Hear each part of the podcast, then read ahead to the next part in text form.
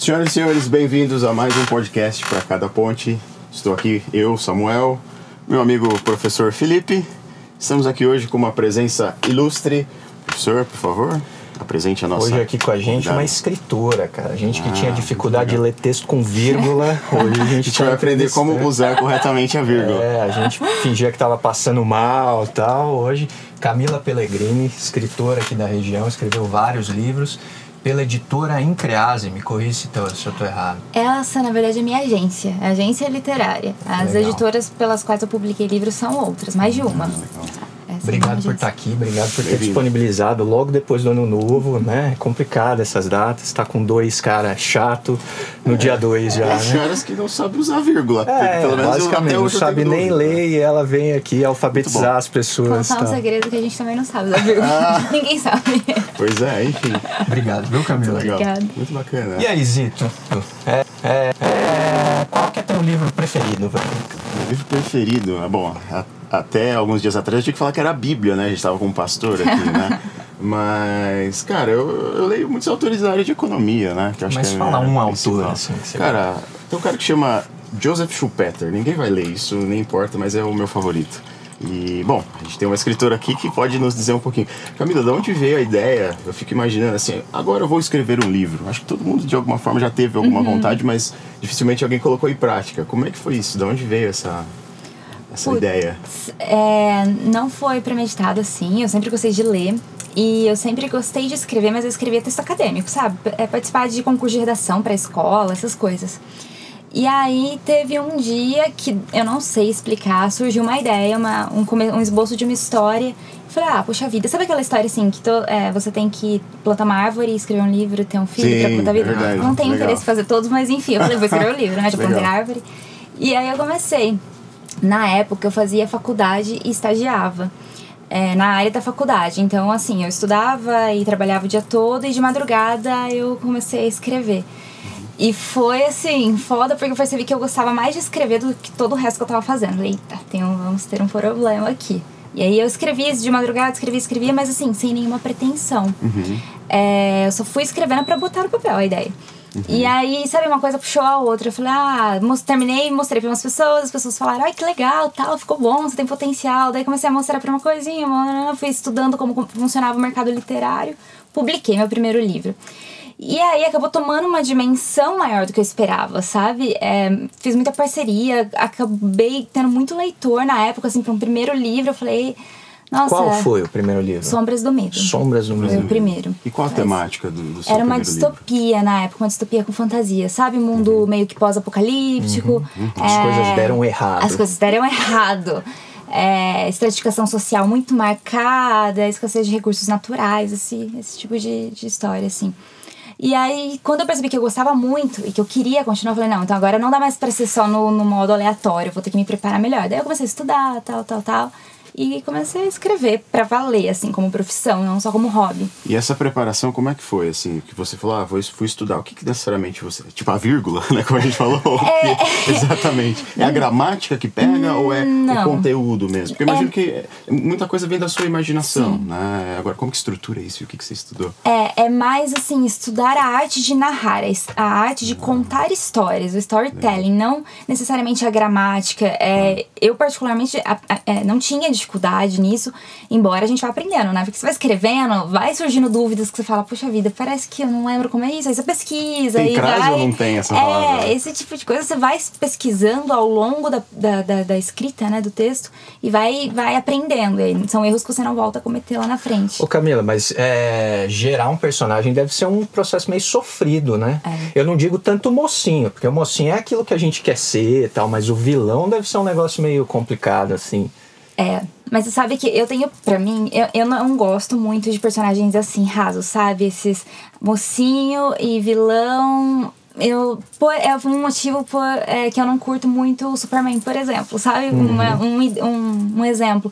Porque eu acho ele tão perfeito. E, poxa vida, ninguém é perfeito daquele jeito. Ninguém é imune a erro. Ninguém toma todas as decisões certas, né? A vida inteira.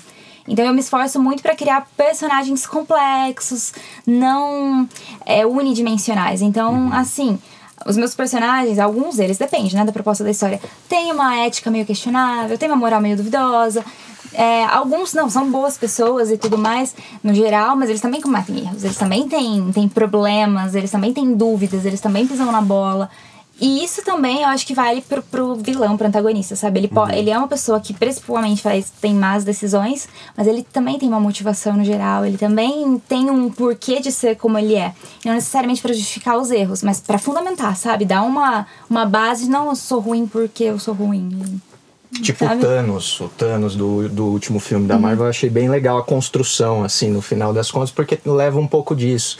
Você às vezes olha pro cara, você entende o problema que tá por trás dele e tal, não sei o quê. É, quando quando é, é, os seus livros, normalmente, eles carregam um cenário meio caótico. Uhum. Essa é a maneira que você enxerga as coisas. O mundo, assim. sim.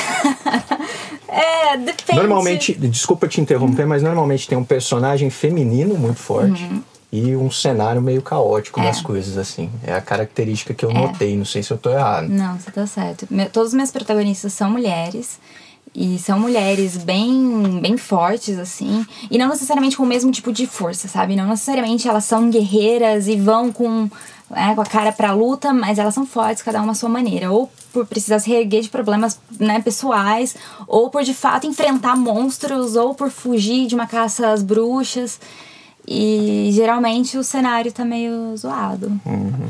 Você disse que, bom, teve o seu primeiro livro, aí você disse que se preparou e tal. E aí, você já foi planejando o segundo livro. Uhum. E, e como foi esse processo? Já foi fácil? Já bem mais fácil escrever Não. o segundo do que o primeiro? Eu achei mais difícil. Ah, olha só. Eu acho cada vez mais difícil. Tem uma. Eu me cobro muito. Então eu tenho, sabe aquela coisa de é, o primeiro teve, sei lá, um feedback positivo. Então eu fico com muito medo do segundo não ter ah, o mesmo feedback positivo. Claro. Eu acho que ele tem que ser melhor. Porque você consegue olhar para trás e comparar. É, né? é que nem é. a gente com entrevistado, é assim também. A gente fica nessa cobrança eterna.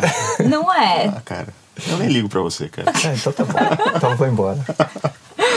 Mas é, aí rola é, essa pressão, rola, então. Rola, rola. De pensar, poxa, né? Se, se esse livro foi aqui, esse tem que ser melhor, sabe? Eu não, eu não consigo me Entendi. sentir confortável pensando que eu vou escrever algo pior. Então o terceiro tem que ser melhor do que o segundo. O quarto tem que ser Uau, melhor do que o terceiro. Que desafio, hein? É. Porque o décimo, é, você vai ter que estar num nível. É né? o que eu tô agora. E Uau. assim, você não você tem muito essa coisa de síndrome do impostor, sabe? Dia sim, dia não, claro. não sei o que eu tô fazendo. Claro.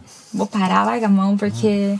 Aí tem dia que, nossa, escrever um negócio bom. Ai, não, que, que horror, sabe? Fica variando, assim. E como é, como é que chama aquilo? Você tá, senta para escrever, tem um bloqueio mental, você tem isso? Tipo, senta ali e trava. Tem. Não consigo mais ir pra frente nem para trás e tal. Tem, mas geralmente é mais...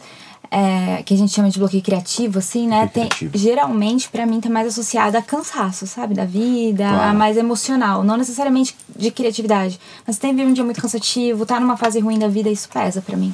E aí eu fico travada. Uhum. Mas é, acontece também de chegar em pontos da história que dá uma travada, eu não sei para que caminho ir, tô, tô meio em dúvida tal. Uhum. É o uhum. momento de parar, reavaliar a história, entender o que você já fez, para onde você tá indo. É um trabalho cansativo. Legal, bacana. E você já pensa, ou já tá escrevendo alguma coisa? Como é que tá o teu processo agora? Não sei se você pode falar, inclusive. Né? Nossa, eu terminei um ontem. Ontem? Oh. Não, de 31 de, 31 de dezembro, antes de ontem, né?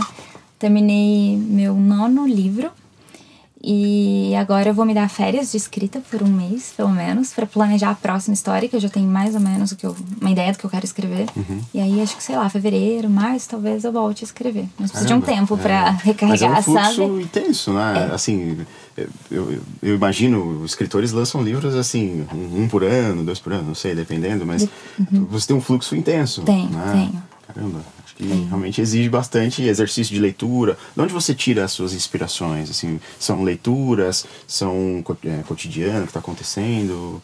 Eu costumo dizer que acho que tudo é inspiração, sabe? Tudo, tudo mesmo. E até em níveis inconscientes. Tem coisa que você não, não sabe que é inspiração, mas acaba sendo. É, pro bem ou pro mal, sabe? Em termos de leitura também. Quando você lê um livro que você curte muito, fala, poxa vida, olha que genial que ele fez aqui. Eu queria saber fazer isso aqui também. Aquele livro que você fala, eu queria ter escrito é, isso. Né? Exato, né? uma sensação muito boa. E também pra quando você não curte história, sabe? Falando, eu não posso fazer esse tipo de coisa porque uhum. não Claro, te baliza, nem pra cá, nem pra lá. Você acaba se inspirando nisso e tomando um rumo diante daquilo que você ou gosta ou não gosta. Isso. Acho que é por aí o caminho, né? É por aí mesmo. E... Você tem algum ponto regional que você trabalha no seu livro, assim, do Guaçuzão, assim? Olha, eu tenho um livro que eu, eu, eu nunca usei Mogi Guaçu, mas eu usei uma cidade fictícia inspirada em Mogi Guaçu, sabe? Ah, olha só. Preciso ler. É, pois é, interessante isso. Mas assim, é tipo, como é o nome da. É, tem Chico Mendes aqui, né? E é um livro que o, o foco é na cachorrinha. Então ela passeia muito. Daí o nome do parque é, Ixi, é Chico. Nossa, nem lembro. Mas é Chico alguma coisa, sabe? Pensando no, no Chico Mendes daqui. Então, mais ou menos as dire- os direcionamentos. Mas varia muito. Depende, o cenário depende muito da história que você quer contar, sabe? Então, tem história em país é, fictício, mas que é meio que com áreas de um, de um país nórdico, europeu e tal. Aí tem outro que é inspirado numa cidadezinha do interior de Minas, porque faz sentido pra história. Esse outro é no interior de São Paulo. Aí tem um outro que é em São Paulo. Depende muito do que a história precisa, sabe? Do, Ô Camila, você estava falando que esse, esse livro que tem a, a temática regional é, é de cachorro. Você também tem um trabalho social aqui na região relacionado a cachorros e tal. É uma ONG, é isso? é uma ONG, sou E aí, como que surgiu a ideia? Como que funciona? Eu queria muito que você falasse também sobre quem quer ajudar essa causa, porque é muito legal mesmo. Sim, a ONG surgiu, a Anjos Focinho, né, que eu, é, da qual eu sou voluntária, nasceu acho que seis anos atrás. Não, não fui eu uma das fundadoras, e aí na época eu tinha acabado de. Eu tinha perdido um cachorro e eu ganhei um cachorro. Eu não tinha essa mesma relação que eu tenho com animais que eu tenho hoje. E, inclusive, eu ganhei um cachorro, assim, de raça, coisas que hoje eu, eu não, não, sabe, não teria interesse. E aí eu comecei a me pegar daquela coisa de, de, de- Eu nunca tinha tido um cachorro desde de nenenzinho. E aí, nossa, eu descobri, assim, uma, uma, uma parte da minha alma muito, muito relevante. Que era essa, esse contato, essa conexão com animais. E aí eu comecei a procurar ONGs de Mogi Guaçu, porque eu queria ajudar de alguma forma. E aí a Anjo de Focinho, na época, ia ter uma reunião, sei lá, duas semanas depois, pra recrutar novos voluntários. Eu Falei, ah, é minha chance. Aí eu fui. No começo, eu, eu, eu me disponibilizei pra ajudar com limpeza do, do canilzinho que tinha. Então eu ia duas vezes por semana, só, né, limpar, pegar cocô de, de cachorro, essas coisas. E aí foi passando o tempo, eu fui me envolvendo mais, me envolvendo mais tal. É, daí hoje faço tudo, né? Ajudo em rede social, é organização de evento, é resgate, é lar temporário, tudo assim. Mas pra ajudar, tem muita coisa que a gente precisa de ajuda, né? Quando a gente pensa numa causa social, e aí a gente tá falando de animal. Animal é, não tem quem faça por eles se não for ser humano, né? Eles estão. A gente trouxe eles pra viver no nosso mundo, a gente domesticou, trouxe pra viver no nosso mundo, e aí eles estão lá à nossa mercê, né? Precisam, precisam de nós. Então tem muita forma como ajudar. Você pode participar, tipo, de- a gente faz muito evento, porque todo trabalho é voluntário, a gente não tem renda. A gente não tem ajuda fiscal, a gente não tem nada. Então a gente tem que organizar eventos para conseguir levantar recursos para trabalhar, para castrar, para atender e tal, para dar vacina. Então a gente faz, faz eventos. Se puder participar, a gente vende sorvete. Se puder comprar um sorvete, sabe? Coisa que as pessoas talvez às vezes nem pensam, mas que ajuda muito é compartilhar em rede social. A gente faz um post. Se você puder compartilhar, você tá dando a chance de que pessoas que não nos conhecem, que estão fora do nosso círculo, sabe, vejam aquele animal e talvez conheçam alguém que se interesse. Então são coisinhas pequenas que podem ajudar, ajudar, muito. claro. Além, claro, de doação, se puder adotar, se puder dar lar temporário, que são coisas que são um pouquinho mais sensíveis, mais complicadas mesmo, né? Uhum. Mas essas outras coisas do dia a dia já ajudam muito. Hoje vocês estão com quantos cachorros lá? Hoje a gente tem. A gente não tem mais abrigo. Em agosto. Assim, o nosso abrigo era um terreno emprestado. E a gente construiu é, nele e tal. E aí, durante todos esses anos, a gente tinha as baias, ficavam, ficava o ga- o gatil atrás. E em agosto desse ano, o dono do terreno se mudou para Minas, então ele precisou do terreno de volta. E a gente teve que devolver. Aí foi assim, a gente já sabia que isso ia acontecer, então a gente teve todo um esforço antes de doar todos os animais, porque a gente, né, tem uma premissa assim, que enquanto os animais estavam sob nossa responsabilidade, eles são nossa responsabilidade. Se Claro. perdesse o terreno, a gente ia ter que ficar com eles de um jeito. Então a gente fez toda uma campanha pra conseguir doar esses animais, a gente conseguiu doar todos, felizmente, eu fiquei com dois, inclusive, minha mãe com mais dois. E aí, hoje a gente não tem terreno, a gente trabalha com lar temporário. Então os nossos resgates estão condicionados a ter alguém que ajude hospedando. A gente banca tudo, Claro. mas alguém tem que tem que ajudar dando lar, porque a gente não tem mais espaço. Então hoje a gente tem três ou quatro lares temporários fixos é, que estão com ninhadas, todos eles. É, é resgate de mãe com, com os filhotes. ok. Então tem um monte de filhote aí que a gente tá doando. E fora os resgates é, independentes que a gente faz, né? Não só porque eu faço parte da ONG que eu não posso socorrer um bicho se estiver na- Claro. no meu caminho. Claro. Mas o grande problema Mila, é o abandono, eu imagino. Né? A pessoa que É. pega o bichinho ali ah, e trata como, sei lá, um pacote de bala, assim, papel de bala, e, e abandona. Como, como. Tem como mudar isso, mudar essa cultura, enfim. Porque eu acho que aí é o problema, né? É, eu, eu acho que assim, tem, mas a longo prazo, sabe? É, né? Não acho que agora a gente tem uma solução, mas Claro. a gente sabe que algumas frentes precisam, precisam ser trabalhadas, tipo Uhum. conscientização, educação ambiental, respeito aos animais. Isso a gente precisa trabalhar, precisava trabalhar nas escolas, com criança, desde Uhum. cedo, sabe? É, e castração, castração em Claro. massa, que é controle de natalidade, porque gato, né? Sei lá, tem uma gata na rua, em um ano, essa gata, fa... eu não vou saber de cabeça, mas ela Uhum. pode gerar, sei lá, 30 filhotes, sabe? Então imagina. Nossa. Esses Mas números. as coisas estão muito vinculadas também. Eu vi, eu vi esses dias um dado me chamou a atenção. É, o número de abandonos na pandemia aumentou um negócio bizarro, né? Por conta de gasto. Tipo, ah, Cara, porque- economia, né? Economia familiar, o cara não Sim. consegue alimentar o Sim, filho, sim, aí claro, ele claro, desfaz do claro. cachorro, Porque, de fato, logicamente. isso eu acho que é uma coisa que as Sim. pessoas se esquecem quando adotam ou compram um bichinho, né? Do tipo, ei, ele é um, um membro da sua Aham. família, né? E veterinário, alimentação, etc, etc, etc. Então, realmente, às vezes as pessoas não, não calculam É, bem isso, né? É, isso que, que o Felipe falou é verdade, na pandemia aumentou, mas é justamente por isso. Porque assim, o cachorro, ele nunca é prioridade dentro de uma família, né? Então, se você sente as dificuldades, o primeiro a ser descartado, o primeiro que param de, de vacinar, de, dos cuidados, é o bichinho. O primeiro que param de alimentar é o bichinho. O primeiro que vai pra rua é o bichinho. E as pessoas têm muito essa. essa é, é, falta um pouco de responsabilidade na hora de adotar, sabe? Não é todo mundo que para pra analisar tudo isso. Que bicho não é descartável, não é brinquedo. Vai fazer sujeira, vai ficar doente, vai dar gasto, vai destruir sua casa. Você não vai pegar seu filho e falar, hum, deixa eu. Ah, o vizinho, põe lá do lado, É, né? E deixa é, lá. então- Põe uma ração ali e já era. Não, não Exatamente. Existem casos e casos. Tem de fato família que assim, a gente vai averiguar a situação que você vê que a família tá passando necessidade. Claro, uma situação E, mais assim, extrema, né? É, e você fala, poxa, como é que eu vou, né, criticar É, porque o cachorro claro. não. Porque nem eles têm o que comer. É uma outra Claro, situação. claro. Mas tem muita gente que é de fato mau caráter, sabe? Tem condições e o bicho fica esquecido, sabe? É, tá doente, fica lá, sei lá, você vai ver a averiguação, tá cinco dias sem comer, se arrastando e não, não procurou um veterinário. Que tipo de, de responsabilidade, de amor é esse, tão condicional, sabe? Que começou a dar trabalho e você Claro. é um inconveniente. Então tem muita. A gente vê muita coisa assim, trabalhando como.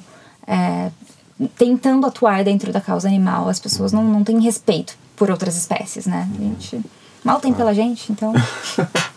Não, com certeza. Você tem bicho, né, Felipe? Eu tenho dois adotados de zoonose. Um chama Hora de Aventura. Esse é o nome dele. E ele veio todo rebentado da zoonose. Ele, na realidade, atropelaram tal. Então ele só usa três patas só. Mas é bem isso mesmo. Eu vejo que tem uma galera que usa como objeto mesmo. Só serve para postar foto no Instagram e depois larga o cachorro lá e já É, é. É bem triste isso. Eu acho bem triste. É, um- é o que você pontuou. É um mau caratismo sem fim. É, basicamente é um ser vivo ali que está do seu lado. E às vezes gosta mais de você do que gente. Essa Com é, certeza né? gosta mais. Aliás, Nossa. cara, é o momento de falar, pessoal, não soltem rojão. Solta, sol- solta aqueles coloridos. Aqueles coloridos é super legal, tal, não faz barulho, não tem esse, tal.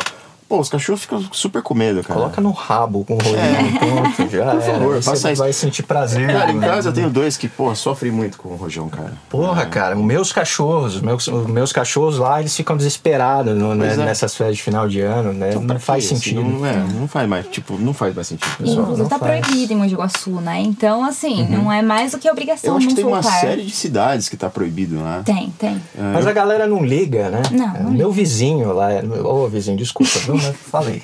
Né? Fica Desculpa, mas nem soltando rojão, cara. Ah, Pois é.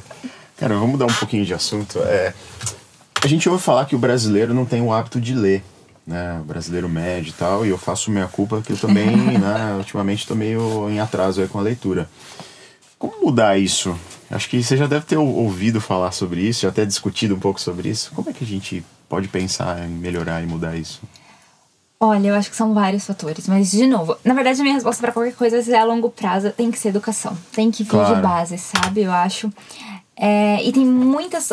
O brasileiro hoje lê mais, lê muito mais do que lia anos atrás, tá aumentando mas a gente ainda não tem um, um interesse muito genuíno em procurar novas histórias sem ser aquelas que vêm já importadas, sabe? Uhum. De estouro, de sucesso. É muito raro, mesmo entre as pessoas que leem, quem entra numa livraria, por exemplo, e fala, deixa eu dar uma olhada em tudo e ver se alguma coisa me desperta atenção e não né, só atraído. E até natural, ser atraído por títulos que você tá ouvindo falar claro. em toda a mídia.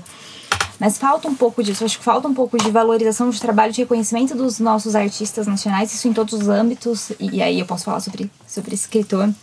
Acho que precisa muito de, um, de, de uma educação mais forte, voltada, e, e, e, incentiva a leitura, e incentiva a leitura não necessariamente como é feito hoje, sabe?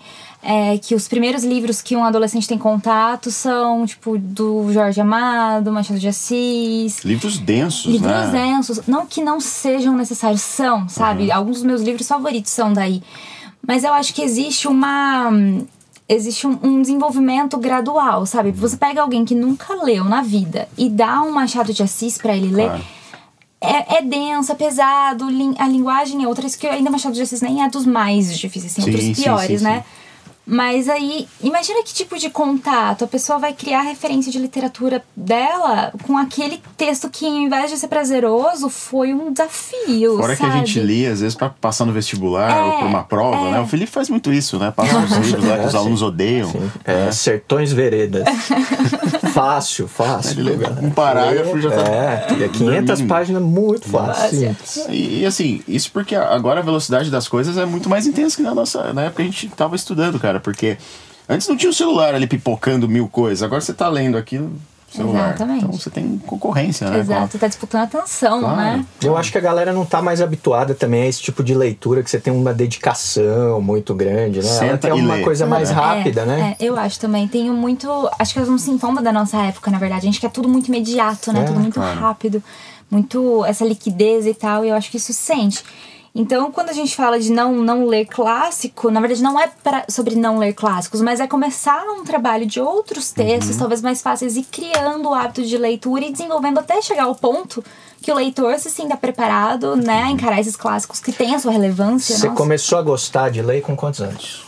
Eu não lembro de uma época que eu não tenha lido na minha vida, sabe? Ah, eu lembro do primeiro presente que eu ganhei com 5 anos, que foi uma caixinha de livro. A minha mãe lia para mim enquanto eu não sabia ler porque minha mãe era leitora. Então ela ficava lendo, lendo, lendo, lendo, lendo. E eu fui uma criança muito introspectiva. Eu sou muito introspectiva, sabe? Eu sou, eu sou tímida, não tenho muitos amigos, eu sou mais fechada e tal. Então a minha infância ali foi marcada por muitos livros. Eu era rata de biblioteca. Eu, eu comecei a ler esses clássicos muito cedo, porque eu já tinha terminado todos os outros da biblioteca da escola, sabe? Não sobrou nada, eu vou, vou começar aí. Não entendi nada. Uhum. Li por. Né, vou chegar até a última página. Na época eu não entendi nada. Uhum. Então eu não lembro época, uma época que eu tenha como começou? Não Mas teve sei. um livro que te marcou, assim, você falou, pô, é esse, eu quero escrever por causa desse livro, assim. Eu acho que não tem um específico que tenha despertado, virado essa chavinha em mim. Mas eu lembro de livros que, que me impactaram muito na infância e a gente não compreende muito bem como as coisas, os impactos da infância nos moldam, né? Assim, no consciente. Mas eu acho que eles devem ter seu, seu peso, que um deles foi Poliana, que não sei se vocês conhecem, uhum. Poliana Menina. Sim. É um livro infantil, muito. Mas é extremamente filosófico esse é livro. Né? extremamente filosófico. E são meus livros favoritos esses. Uhum. Sabe que cada, cada vez que você lê com uma idade diferente, você percebe uma nova camada e fala, poxa vida, vou ler pro resto da vida esse livro até compreender tudo e não vou compreender. E Capitães de Areia, que foi um livro que eu já li um pouco depois que me trouxe uma outra visão sobre a carga social que um livro pode trazer também, sobre não ser só entretenimento, não tem nada de errado o livro ser entretenimento, uhum. mas sobre conseguir atrelar as duas coisas e falar, é esse tipo de história que eu quero escrever, sabe, na minha vida. Eu quero escrever histórias que tragam alguma coisa, que agreguem uhum. alguma coisa. Uhum. Então acho que esses marcaram. Entretenimento, por exemplo, Harry Potter é um livro de entretenimento ou, ou não? Porque assim, eu, eu, eu digo porque Uhum. me dá a impressão, eu nunca li Harry Potter, acho que vi o filme e tal, mas me dá a impressão de ele ser um pouco mais comercial, ou tá todo mundo conhece Uhum. e tal. Isso é um livro de, de, entretenimento ou não necessariamente? Ele é, ele é, mas nem por isso ele deixa de ter uma carga ali é, sobre amizade, sobre coragem, sobre, sabe, escolher o caminho de justiça e não o caminho uma mais profundidade. tem uma profundidade, Tá. apesar de ser um livro de entretenimento. E eu, eu, eu acho esse tipo de livro, esse tipo de literatura muito fantástico, sabe? Aquela coisa que, se você for um leitor que só quer, tá procurando um tempo, né, de um jeito de matar o tempo, você lê, você vai se divertir, vai falar que, poxa, que legal, delícia. Mas se você for um leitor que tá, né, tá é, ali atento às entrelinhas, vai falar, putz, tem mais aqui. Eu acho esse tipo de história Legal. fantástico e é o que eu gostaria, sabe, de fazer na minha vida, assim. O seu público é, é mais voltado. é, tem, tem gente da região que consome os seus livros? Bastante gente? Tem? Não. Bastante gente não. Não. Galera daqui gosta de ler, Pessoal, Camila? vamos ler mais, hein? É. Olha, assim. Ele tá, o que você tá falando? Não, cara. Acabou de falar que não, lê mas, aqui. ué, vamos todo mundo junto, vamos ler mais. Vamos, eu disse vamos, nós. Meta me de incluo. 2021, tá? É, meta, exatamente. Esse ano eu vou ser melhor. Essa é aquela Que promessa. preguiça disso, cara. Não, Namastê. tenho, tenho leitores em Guaçu, mas a maior parte dos meus leitores são de outros lugares, sabe? Que, é, que me conheceram através de redes sociais, essas coisas. Mas tenho leitores aqui. Eu fazia, não faço mais, mas eu fazia, eu fiz durante um tempo trabalho em escola, assim, de palestrar, que palestrar legal. entre aspas, né? Conversar com os alunos sobre meus livros e tal. E ali- dali eu, nossa, obtive muitos leitores. E justamente uma criança, uns adolescentes, na verdade, que nem estavam acostumados a ler, mas sabe, de ouvir falar sobre o livro, acho que talvez de ouvir a minha paixão falar, vou, vou tentar. Você transmitiu uma energia É, pra, e pra aí, galera. muito bacana, sabe? Foi uma época muito legal de receber leituras assim. Nossa, é o primeiro livro que eu li na minha vida e eu vou ler mais, sabe? Uhum. Que delícia que é isso. Transformador, né? É, muito bom, muito bom. Então, tem uns le... tenho leitores sim, em Mogi Guaçu. Tenho pessoas muito especiais que me apoiam muito, mas acho que a maioria é, É de fora mesmo. Legal. É, Cido, a molecada, cara, você tem que passar aquelas. Existe aquelas cartilhas, aqueles livros ainda? Como é que é na escola, cara? Como assim? Aqueles, pô, a gente tinha um livro de história. É lógico que tem livro na Não, eu não- escola. cara, eu não sei, eu não tô mais na escola. Você acha É, que tem Cara, agora tablet, não é isso? A molecada toda com celular e não sei o que. Aliás, agora é aula, Tablet. aula, online, né? Vamos conversar sobre Os isso. Temos um professor depressivo aqui. O ano Não, 2020 cara. foi triste, né, pro professor, não? Nossa senhora, pelo amor de Deus, não vamos falar disso, vamos mudar de assunto. Aula online. É, não, é, livros tem. É, a- As bibliotecas normalmente elas são meio precárias na escola, assim, elas É. ficam muito baseadas nesses livros. Se bem que tem as coleção vagalume da vida, Pô, muito sabe? legal, Que a galera ainda se interessa Era um legal pouco. pra caramba. Mas a- a- a- isso é um, é um meio que um sintoma, eu acho, né? No Brasilzão velho. Que as bibliotecas são muito fechadas. Então a biblioteca normalmente ela é um espaço meio lá no canto da escola, não, tem, não tá muito aberta para acesso. Um lugar escuro. Tem sempre uma tia que fica ali brava Pouco porque o amigável. aluno tirou do lugar o livro. Isso é, é um tanto quanto desestimulante, né? Na nossa época tinha uma tia que ficava brava. Ficava brava, é, É, e ainda permanece isso. Agora, o que você falou do tablet e tal, meu querido, você está discutindo o que? A Noruega, aqui no Brasil. Cara, não, mas, pô, a educação é boa aqui, cara. Sim, é, vai numa escola, tá? Ô Camila, é, você também. Isso é um sintoma também dos seus livros, as personagens femininas fortes e tal. Você tem um envolvimento, eu, eu percebo assim pelas suas redes sociais, com a causa feminista, né? Uma das causas feministas, porque tem vários segmentos diferentes, alguns extremistas, outros movimentos mais democráticos e tal. Como que é inserir essa discussão numa região conservadora que nem Mogi Guaçu? Difícil, né? Difícil. E aí? Bom, eu, eu acho que na verdade, assim, quando a gente fala sobre feminismo, pouca gente compreende, sabe? Eu acho que a palavra tá, tá envolta assim numa áurea de. Não sei, que as pessoas assustam e acham que a gente tá falando de, sei lá, morte aos homens e sabe um treco. Porque na real, o feminismo nada mais é do que um movimento político, social de igualdade, de igualdade de gênero, né? Ponto. Então, quando eu coloco. E isso, assim, isso de uma maneira geral, mas existe toda a questão de interseccionalidade, de, de perceber, por exemplo, que a minha luta como feminista não é a mesma de uma mulher preta, por exemplo. Porque além de, de enfrentar o machismo, ela tem que enfrentar o racismo. Então, é muito Uhum. pior. Ou de uma mulher lésbica, que além de tudo tem que enfrentar a homofobia. Então, assim, no alto do meu privilégio ainda, como branca, tal, num relacionamento hétero, eu entendo que é, eu acho que livros têm uma responsabilidade social muito grande. Então, de novo, eu não vejo nenhum problema em literatura é, puramente de entretenimento, mas eu não, não faz sentido pra mim escrever só por entretenimento. As minhas histórias eu sinto que tem, precisam ter alguma coisinha de responsabilidade social. E aí, é, tirando esse último livro que eu lancei, o Era Uma Vez Catarina, as minhas protagonistas são mulheres fortes, assim, é, independentes. E, na verdade, o que eu quero com elas não é necessariamente trazer uma discussão sobre o que é feminismo na, numa parte conceitual, teórica. O que eu gostaria é que as meninas que lessem, até então eu escrevia para um público infanto-juvenil, assim, adolescentes, vissem e tivessem referência de mulheres que são independentes, que têm a sua própria, a sua própria força, que têm as suas próprias dúvidas e, e mesmo assim elas superam tudo isso, sabe? E elas encontram seu próprio valor, se reconhecem e tal. Então eu acho que a, a minha questão enquanto escritora, retratando mulheres de diferentes características, que elas não são iguais, né? Cada uma no seu livro, cada protagonista no seu livro, é é criar referências, inspirações para as meninas. Pra, porque, assim, durante muito tempo, as histórias de protagonistas mulheres eram necessariamente histórias românticas, de, de amor, né? Então você não tinha muitas histórias em que a mulher existia por ela, ela existia em função do cara.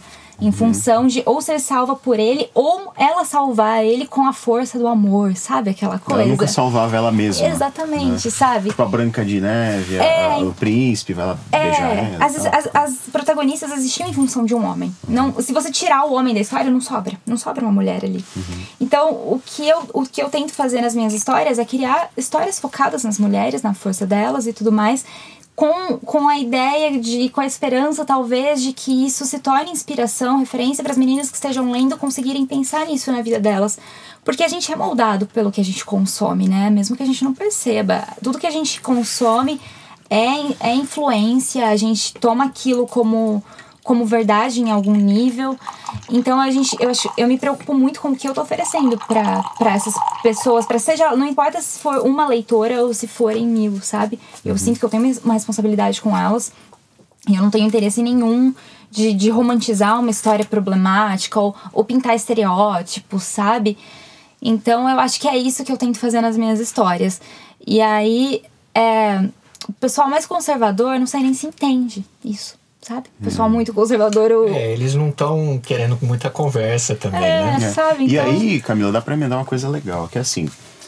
Eu, eu, eu, eu tento me policiar porque a gente foi criado, de certa Sim. forma, nessa cultura conservadora, até é, cristã, católica, Uhum. Sim. evangélica, etc. Que é conservadora e, de certa forma, um pouco machista, Uhum. né? Então, puxa, eu procuro, de, de certa forma, entender, puxa, isso é uma atitude machista, isso Uhum. não é, etc. E pra mim já aconteceu situações de eu estar falando uma coisa e já falar, ei, mas isso é muito machista. Então, e pra mim foi tipo, não sei, não sei Uhum. se isso é machista. Então, no dia a dia, prático, é, você pode dar um exemplo assim, de situações que, ah, puxa, a- a- as pessoas estão acostumadas a agir de uma determinada maneira, mas que acaba sendo oprimindo. ah, e- isso é fácil? Você tá pedindo uma bronca, é isso? É, tipo Dá isso. uma bronca na gente. É tipo isso, porque fala, eu sou faz. machista. Eu falei, Não faz cara, eu acho que não, eu só, né, algo vou assim. inclusive fazer um marchão e recomendar meu último livro. Legal. Sobre isso. Recomendado. Legal, vou ler o seu devia ter trazido É, pra mostrar. é. É verdade. Esqueci de falar. Esse meu último livro, Era Uma Vez Catarina. O título é bem grande, mas Era Uma Vez Catarina, Mulher que Descobriu uma Fenda no Céu. É uma sátira, é uma caricatura da sociedade. É uma sociedade sexista. E só que os papéis estão invertidos. Quem é, domina ali, a posição de domínio são as mulheres e os homens são os subjugados e tudo mais. Então eu tentei fazer uma inversão ali de tudo que. Mas assim, é, problemáticas pequenas. Nada sobre feminicídio, tal, coisinhas do dia a dia. E só que são os homens sofrendo e ele tentando se encontrar ali, é, lutar contra isso. No livro, os homens não têm direito a voto, então ele tá tentando trazer a questão do, de voto masculino, enfim. E aí tem muita coisinha pequena. E foi até uma experiência muito, muito interessante, porque as mulheres que leram falando, putz, foi tão satisfatório, sabe, ver um uhum. cara sofrendo, mas são coisas pequenininhas. E aí eu posso até dar alguns exemplos, Legal, né? Uma coisa que é, é isso que você falou, tem muita coisa que vem da criação, então você nem você não percebe que você está sendo machista. Mesma coisa que a gente escuta muito. E aí eu falo pelas meninas escritoras, né? Minhas colegas de profissão que a gente escuta muito. Mas eu sei que existem outras.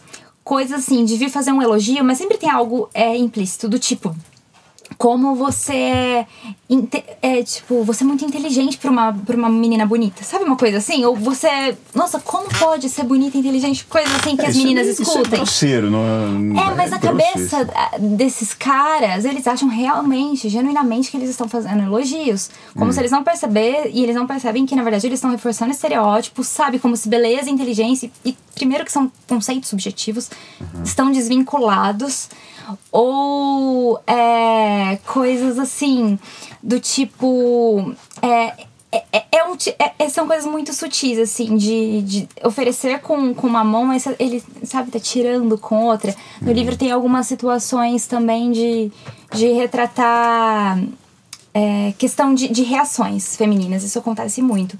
De mulher ser histérica tal, mas geralmente a gente avalia, julga muito a reação da mulher, mas nunca o caminho do que causou, sabe? O que foi feito até ali, a conduta que levou até uma reação. Toda ação tem uma reação. Uhum. Então, se uma mulher reagiu, e a gente não tá falando nada grave, eu tô falando de brigar, de estourar tal. Uhum. É, como é que, que vem, né? O que aconteceu para que ela tenha tido uma reação? Uhum. Ou então, isso em todos os cenários, a gente sente muito, questão de, de expectativa. Parece que mulher desde que você nasce, todo o seu comportamento é, é aguardado em um determinado. uma caixinha, assim, sabe? Uhum. Então, se você é muito, muito meiga, é, é como se isso excluísse a possibilidade de você também ser firme ou de você ter suas convicções. Ou se você tem convicções, você é arrogante, sendo que um uhum. cara falando a mesma coisa, a gente pode podem fazer testes. Um cara e uma mulher falando a mesma coisa com o mesmo tom, ela é arrogante, sabe? Que, tipo, uhum. Tipo, prepotente. Um cara, ele só é seguro de si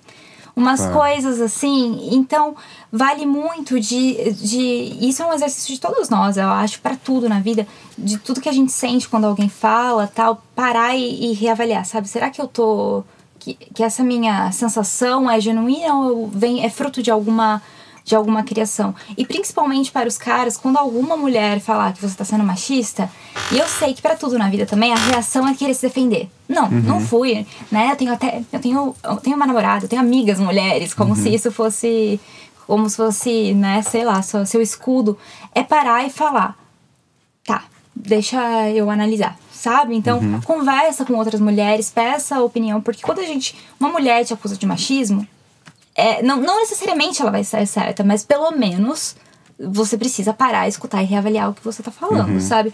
A mesma coisa que se alguém me. Eu fala, fizer algum comentário e alguém me falar, Camila, você foi racista. Eu falo, não, de jeito nenhum, não quis ser. Mas, meu, se uma pessoa é, uhum. preta tá me falando que eu fui racista, quem sou eu para falar que não, eu não fui? Sabe? Tá. O, o, mínimo que eu tenho que fazer é. Tá, deixa, uhum. né, eu entender por que não fazer de novo, uhum. enfim.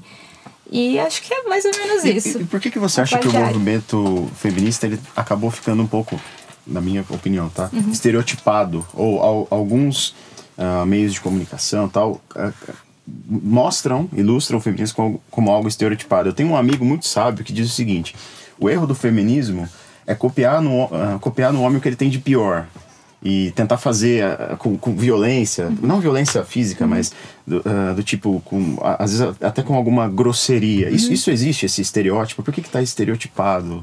Primeiro que assim, eu acho que a gente tem que deixar.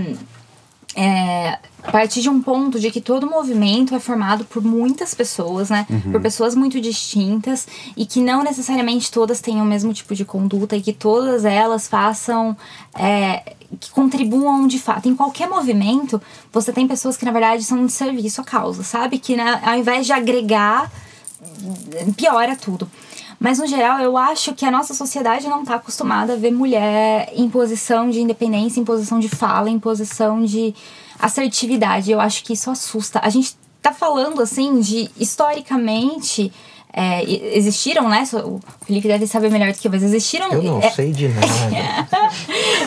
Não, Vamos não. lá, professor, nos enche de orgulho. Meu Deus. Eu sei que existiram algumas sociedades tal que mulheres tinham uma posição né, de, de, de, de poder, por assim dizer. Mas enfim, na nossa sociedade a gente está falando de historicamente mulheres em posição de ser subjugadas, de né, não ter fala. o- os homens falam por nós, os homens escolhem por nós, os homens votam por nós. Eu acho que quando a gente chega num ponto da mulher querer falar, puxar a luta pra si, falar: não, não, não, não, não, não é assim. Causa desconforto. E é natural, gente. Tudo que, que mexe com o que você tá acostumado causa conforto. É muito difícil mexer com o seu privilégio, sabe? Claro. Então é incômodo, uma, situa- uma situação incômoda. E eu acho que a gente sente isso e causa um. um, sabe? Então, Camila, é... uma coisa que me chamou a atenção na época que eu estava na faculdade, faz tempo, é atuação de movimento social. Eu acho que às vezes o movimento social dá uma cagada no negócio, assim, porque ele tem uma atuação tanto quanto autoritária. E normalmente os, os movimentos sociais que chamam a atenção são esses que têm uma atuação mais enérgica tal essa postura de dar bronca né, no tiozão do churrasco. Você tá errado tal. Você não acha que isso dificultou um pouco o debate, inclusive em relação à causa feminista? Eu acho que em relação a tudo, né? Tá, tá- eu acho que falta para todo mundo um pouco de aprender a dialogar, sabe? E reconhecer é, que as pessoas são diferentes. Até, tipo, a gente veja um negócio de uma época de cancelamento, assim, que se cobra determinadas posturas de pessoas que não não não, não tem aquela, não tem nenhum tipo de preparo para esse tipo de postura. Então, deixa eu tentar explicar isso. É, não quer dizer que a gente não deva cobrar ou que uma pessoa mais velha não possa mudar, porque acho que sim, a gente tem que cobrar. Não, não, não- é, idade não é nenhum, nenhum tipo de justificativa para você ser preconceituoso em qualquer nível. Mas sabe, reconhecer que tem pessoas, gente, é, tão, tão mais humildes, sabe? Que estão ali. Na, a vida tá tentando sobreviver, sabe? É, a vida é tentar sobreviver. E aí você puxar, cobrar um tipo de, de, de posicionamento, um engajamento social, não faz sentido. Eu acho que faz sentido para determinadas, determinadas pessoas, determinadas. é, determinadas realidades. A gente, assim, um monte de gente, né, privilegiada, a gente fez faculdade, tá aqui, tem a oportunidade no sábado de manhã tá batendo papo sobre esses assuntos super, né, profundos e tal, mas tem gente que nunca ouviu falar sobre nada. Até sobre o feminismo, a, a minha crítica ao, ao feminismo é principalmente sobre é, estar a- a- as feministas que só tentam na, na- no plano teórico, sabe? Algum tipo de, de impacto. Não que não seja necessário, porque também é. Mas aí você pensa, sabe, um monte de discussão acadêmica, enquanto tem um monte de mulher que não faz sentido nem falar sobre feminismo, porque tá só tentando trabalhar para sustentar os filhos, sabe? Um monte de boca para comer. Você acha que elas estão preocupadas em falar, não, sobre igualdade de gênero Claro. e.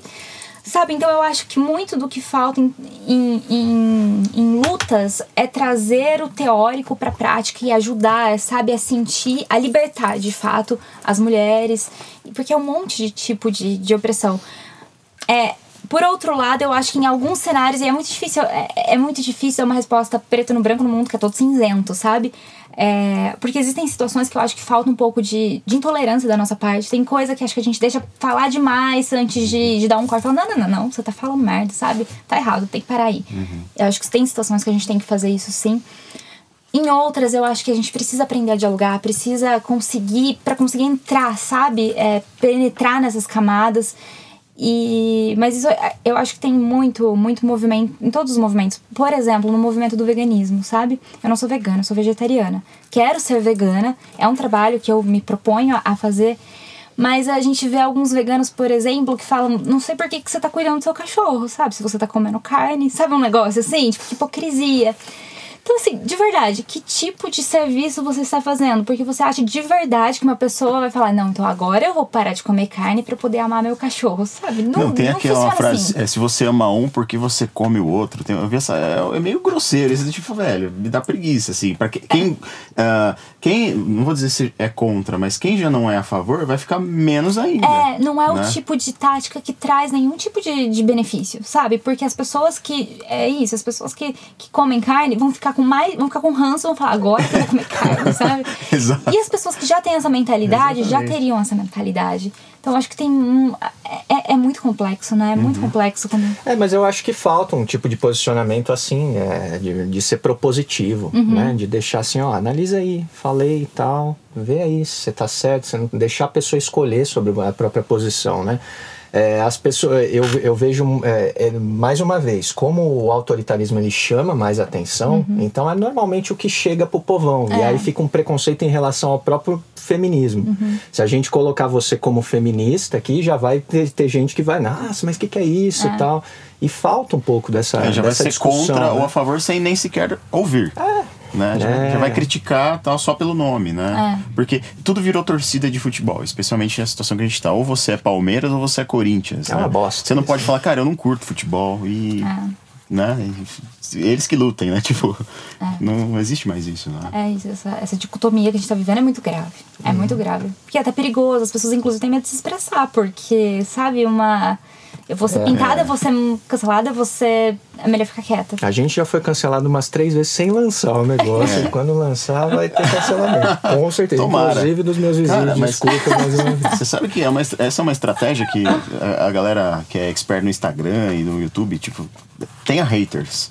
Tipo, tenha 50% de haters e 50% de, de pessoas que te acompanham. Não Chama importa. clique, né, cara? Exato. Chama clique. Eu vi um cara falando que o Instagram dele e o YouTube dele virou um- uma sala de bate-papo da guerra de torcidas. E ele adora isso. Tipo assim, é 500 comentários, mil comentários só de, de briga. E ele tá lá comendo pipoca assistindo. Não, e a cada vez, um, co- cada vez o comentário baixa mais o nível, Não, assim. é, né? não O, do- ah, o debate público acabou, né? É, aliás, você já passou por esse tipo de experiência na, na internet, assim, de, de- de discussão, é, na, ah, na sua discussão, página? sim. Eu é, nunca fui pessoal- hateada. Ah, legal. Eu acho que eu nem tenho saúde mental pra lidar com Até isso. hoje, tá? Até hoje, é. Até hoje. Acho que eu não tenho saúde mental pra lidar com, com essa coisa de, ah, não, é bom ter hate, pelo menos tem. Não, pra mim Pois é, não né? funcionaria. Pra mim não funcionaria, não. Mas, assim, participar de discussão na internet, sim, já participei. Uhum. É, eu evito, inclusive, porque eu acho que. De novo, a, a internet parece que o pessoal tá, no geral, tá discutindo para ter razão, sabe? Não é pra, pra de fato ter um debate, né? Pra gente chegar em um algum crescimento, lugar, não né? é. Então eu tento evitar muito, até porque são caracteres limitados e assim, não, no geral acho que não, não vale muito a pena. Mas eu também tenho meu limite, sabe, de coisas que daí me, me fazem estourar, então eu já Uhum. participei de umas discussões e tal, mas tento evitar muito porque Você é formado em Direito, né, Camila? Sou. Uhum. E escritora. Um negócio meio, né? Não bate muito. não bate. Como, como que é? Você advoga? Não? Não, Hoje não em dia mais. não mais. Mas já fez? Já, eu Se desencantou? O que, que foi? Olha, eu amo ter cursado direito. É um curso, assim, eu acho que muito do que a gente estuda ali devia ter no ensino médio, sabe? Eu acho que é um- uma formação importantíssima para você se- entender sua posição no mundo, entender o mundo ao seu redor. Acho sensacional. Mas eu não gosto da profissão de, de advogado no geral. Eu advoguei durante três anos, não me, não me encontrei. É, no geral, advogado é uma. Nossa, é difícil. É, não sou muito fã de advogados no geral. É, enfim, não, não tive boas experiências no sentido de que. Ah, sei lá. É, sabe quando você entra na. Você é mais jovem e tal, entra adolescente, tinha muito aquele ideal de justiça, sabe? Não, vou fazer direito, vou salvar o mundo, assim. Daí você começa a ver que na Uhum. É. Aí real. vem uma martelada da justiça real, de você- cima pra baixo, é, né? Não que não O tenha jeito que fala, ame sua família, tá bom já. Cara, é o, é o que você pode fazer, no máximo. É, não tem. Não tem. Não que você não possa ajudar e tal. Mas eu me desiludi muito, entendi, sabe? Não, vamos ser frio, entender como é a profissão. Eu falei, não, não, não, não é pra mim. E aí eu me afastei, advoguei durante três anos e, e parei. E aí depois eu fui pra outro caminho, assim, porque escrever não dá dinheiro, né? Então eu precisava trabalhar com outra coisa pra, pra ter o meu sustento enquanto eu escrevo. E aí eu fui pra outra profissão, assim, aleatória, nada a ver com, com nada disso que a gente conversou. Mas que, né, pelo menos me, me permite, né, enfim, manter meus bichos, né, ter uma família de bicho grande, esse tipo de coisa. Mas é, direito é, um, é uma área que tem, exige muita leitura, né? Exige. Então, acho que de certa forma acaba encaixando um pouquinho. Você vai fazer uma petição lá, você está escrevendo um mini livro ali pro, pro juiz, né? E já que. ah, Eu, eu já vi, eu já acompanhei algumas peças e tem um pouco de criatividade ali, Tem, né? tem. Cita uma causa de 500 quilômetros de distância, então você tem que ser um pouco criativo, acho que tem um pouco a ver. Acho que de certa forma complementou um pouquinho, apesar de não ser a área que você acabou seguindo, e não sei se você pensa em voltar para a área do direito, ou te ocorre. Não penso. não penso, mas sim, faz um pouco de. É, na verdade, eu acho que gostar de ler antes da faculdade me ajudou durante o curso, Legal. né? Porque realmente é, é, é quantidade mesmo, é volume, muita coisa pra ler. E isso, felizmente, pra mim nunca foi um problema, porque eu gosto de ler, né? Eu sinto prazer lendo. Mesmo que é, os livros jurídicos não sejam tão legais, alguns, né? Alguns, Som, né? É. que Mas assim. demais. Mas ok, e escrever também, porque são, são narrativas diferentes, sabe? É, mas ainda assim te desafia, a, a porque cada, cada tipo de texto tem um objetivo, é, um, é, um, é uma arte diferente. Mas não tem como dizer que uma não ajuda a outra, ou que uma não me treinou um pouco pra outra, né? Então, acho que, que de alguma forma uma coisa, assim, auxiliou a outra. Embora, em termos de profissão, sejam muito opostas, né? Geralmente, advogado, direito, assim, uma coisa mais conservadora, tal, não tem nada a ver comigo, sabe? E escritor, mas né, artista, uma coisa meio livre e faz muito mais sentido com quem eu sou, sabe? Pé descalço e não salto. Eu odiava. Eu imagino o quanto legal seria chegar numa audiência descalço, né? Ia ser bom. Eu sou escritora, doutor, com licença, minha petição aqui. É, mas infelizmente não. Quando eu advogava, eu me vestia de uma outra maneira, sabe? Eu me vestia como, como se espera de advogado. Roupinha social. Eu lembro que uma amiga comentou que uh, até os professores iam de, de, de terno social, e tal. aham. De terno, tipo. Terno e gravata. e- Meus Caramba. professores também. Igual na faculdade de história, né? Com certeza. Sem dúvida. O pessoal ia de terno e gravata, bermuda, Sim. não é assim? Às vezes ia de beca. Todo, todos os alunos iam de beca nas aulas. Direto. Cara, que, que, coisa. Sensacional. Aula de E- história, cara. sensacional. Ô, ô, ô, ô, Felipe, teu livro, quando sai? Quando eu aprendi a escrever, cara, aí a gente vai lá e escreve um livro disso. Mas, cara, você sabe que eu queria um dia tentar fazer, porque eu acho interessante esse exercício. Eu acho que é um processo de sofrimento, como eu falei no começo. É mesmo. As pessoas que escrevem, elas devem sofrer muito, assim, porque você dá vida a um negócio que você às vezes não quer muito encarar de frente, e você traz Amigo, pra não consciência. repara, o Felipe é triste, tá? Ele tá falando de sofrimento. Cara, o livro é uma coisa bonita, uma Ah, coisa mas ele legal. não tá errado, não. É o processo do Ida. Desculpa, mas é, Triste. é basicamente isso. Triste. Mas, ô Camila, é, de certa forma você estava tava falando pra gente aí o, o lance de, de como a área da advocacia não, não, não te encantou, assim. De certa forma tem a ver com um pouco do que você traz pros seus livros, não tem? Tem. Esse mundão meio, meio do cão, assim e Tem, tal. tem a ver. Seus personagens sempre no meio da guerra ou no meio de uma distopia, um futuro meio cagado, né? tal. É, hoje, assim, quando eu olho pra trás, eu não vejo como é, eu pensei algum dia que eu seguiria na, na área do direito. Como eu disse, eu amo ter cursado direito, aprendi muito. Mas eu não consigo. A Camila de hoje, eu olho pra trás e falo: o que, que você tava pensando achar que eu ia ser advogado que eu ia ser juíza? Não tem nada a ver comigo, sabe? Sou, nossa, sou outra pessoa. Muito, muito diferente. Mas acho que também faz sentido com, com épocas, né? A gente leva. Eu acho que a gente, até mudando mais um, um pouco de assunto, a gente sai no ensino médio uma cobrança muito grande de decidir o rumo das nossas, pro resto das nossas vidas com 17 anos. E quando a gente tem 17 anos, a gente acha que a gente é capaz disso, né? Que a gente é super maduro e tal. Mas aí depois, hoje eu penso, meu, com 17 anos, não sabia de nada. Ainda não sei de nada com 27, sabe? E imagina com 17. Imagina com né? 17 falar, não, você tem que escolher o seu curso porque é o que você vai fazer pro resto da sua vida. Você tem que decidir isso agora. Por que, que a gente tem Daí- essa pressão, né? né? Não, não faz sentido. E aí, quando você entra numa faculdade que você não curte, você fica né, super desconfortável de falar, não é o que eu. Nossa, eu errei. E É agora? a crise do segundo ano, né? Todo mundo tem a crise do segundo ano. Putz, eu fiz cagada na vida e minha família tá aqui Exatamente. esperando. Você teve essa crise? Eu tive, cara. Eu É. tive, quase larguei no segundo ano. Aí eu falei, ah, já fiz dois, agora vou. Né? É. E hoje tô aqui dando aula 12, então é complicado. Pois é. Obrigado, família. Mas, cara, por que a gente tem essa pressão? Ah, porque é meio. É meio é meio a ordem da vida, né? Você entra na escola, você tem que ir pra faculdade, você tem que casar, você tem que ter filhos, aí você tem um filho você, quando vai ter o segundo, etc.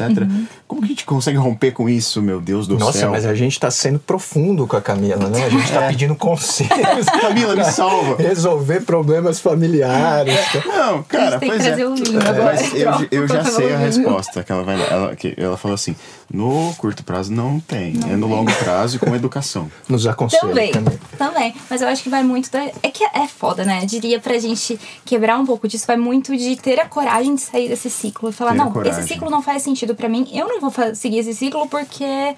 Sabe, pra mim não faz sentido. Faz sentido pra você? Ótimo, pra mim não. Então eu vou ter a coragem de ser quem eu sou, seguir a minha vida do jeito que eu, que eu gostaria que fosse. Por outro lado, assim, são poucas as pessoas que podem fazer isso de fato, né? Assim, que tem é, o apoio financeiro mesmo, a liberdade financeira para fazer escolhas arri- arriscadas e falar: não, não quero entrar na faculdade agora, eu quero viver um pouco para me descobrir. Mas, gente, com 17 anos, ó, o relógio tá correndo pra você ter uma profissão É. você trabalhar, ajudar em casa, né? Ou Verdade. se você já não está fazendo isso É antes. verdade. Então é A foda, pressão né? econômica é o que nos empurra para esse ciclo. É, a gente, eu acho assim, né? A gente vive na mer- merda capitalista e, assim, por mais livre que você tem de ser, você ainda tá fechado dentro de algumas amarras. Eu falo, eu vou tentar ser o mais livre que eu puder dentro dessa prisão, sabe? Dentro do sistema. É, dentro do sistema. Ele porque te engole, né? Não, não vou conseguir, né, quebrar o sistema. Então, aí você vai vivendo as crises, né? Se você fosse escolher uma profissão, você escolheria a sua hoje? Ah, eu seria youtuber. seria TikToker. Fazer aquelas Yuri. dancinhas, sabe? Do coisa tipo o Yuri. Faria ufologia. Nossa! Pô, muito bom, cara. Nossa! O ET Bilu. É isso, Busquei velho. conhecimento. É isso. Busquei Se conhecimento. você fosse escolher hoje uma, uma formação, o que, que você escolheria? Eu faria direito ainda, mas eu tenho vontade, muita vontade de fazer ciências sociais. E. Mas assim, pra, só pra estudo, não pra, pra profissão, sabe? Profissão. Se eu pudesse, assim, não tivesse um compromisso em ganhar dinheiro, eu só ia escrever. Até porque você não vai fazendo ciências sociais e história. né? Tá, uma coisa exclui outra, não tem como. Já te aviso já. tá? Não faça isso. E aí, Zitone, muito legal, Cara, cara. é, ficaríamos mais algumas horas aqui conversando. Sim, Muito senhor. legal, Camila. Muita sabedoria. Obrigada. Sabedoria. Pegamos muitos conselhos pra vida. Cara, eu- é verdade, é verdade. Aliás, é, uma coisa que eu aprendi com um pastor que, que, que nós entrevistamos é que a Bíblia é triste. Aque- Aquelas passagens lá do. É, eu do saí muito triste daqui é, porque eu é. achava que se eu lesse a Bíblia eu Então, ia ter uma é. direção, mas não, é. também Não, não. também. Também não, então. não. É sanguinolento, assim, aqueles episódios lá que É, fulano matou e ciclano tal. e tal. Tudo bem, ele não disse É, só é, isso. Você ficou um pouco assustado. Não, não, mas ele disse que sim, a Bíblia tem a- a- uma boa parte da- daquelas passagens e tal, que são tristes, que são um choque de realidade e tal. Né? Então, assim. É, Ele falou eu pra gente o- nos bastidores que a Bíblia é uma narrativa da nossa decadência. Nossa, que, que Falei, foda. Uau. que bonito. É, pois é, não, mas é uma análise que eu nunca tive da Bíblia. Porque eu falei que você é um cara triste, mas. Não, sou super alegre. né? né, enfim, mas. Camila, obrigado pelos conselhos. Ele foi muito. Eu diria que foi meu conselho. A gente vai anotar isso. Mas muito legal, parabéns pelo, pelo seu trabalho como Obrigada. escritora, pelo trabalho com os bichinhos. É muito nobre, né? Realmente é muito legal. E espero que você possa continuar salvando aí as vidas dos, dos pequenos. Também. Obrigada pelo convite. Legal. Foi muito legal. Muito legal o que vocês fazem aqui. Bacana. Foi bem bom A gente mesmo. vai deixar Muito o bom. link dos seus livros na descrição, tá, galera? Comprem livros, Sim, seus malditos, né? Isso mesmo.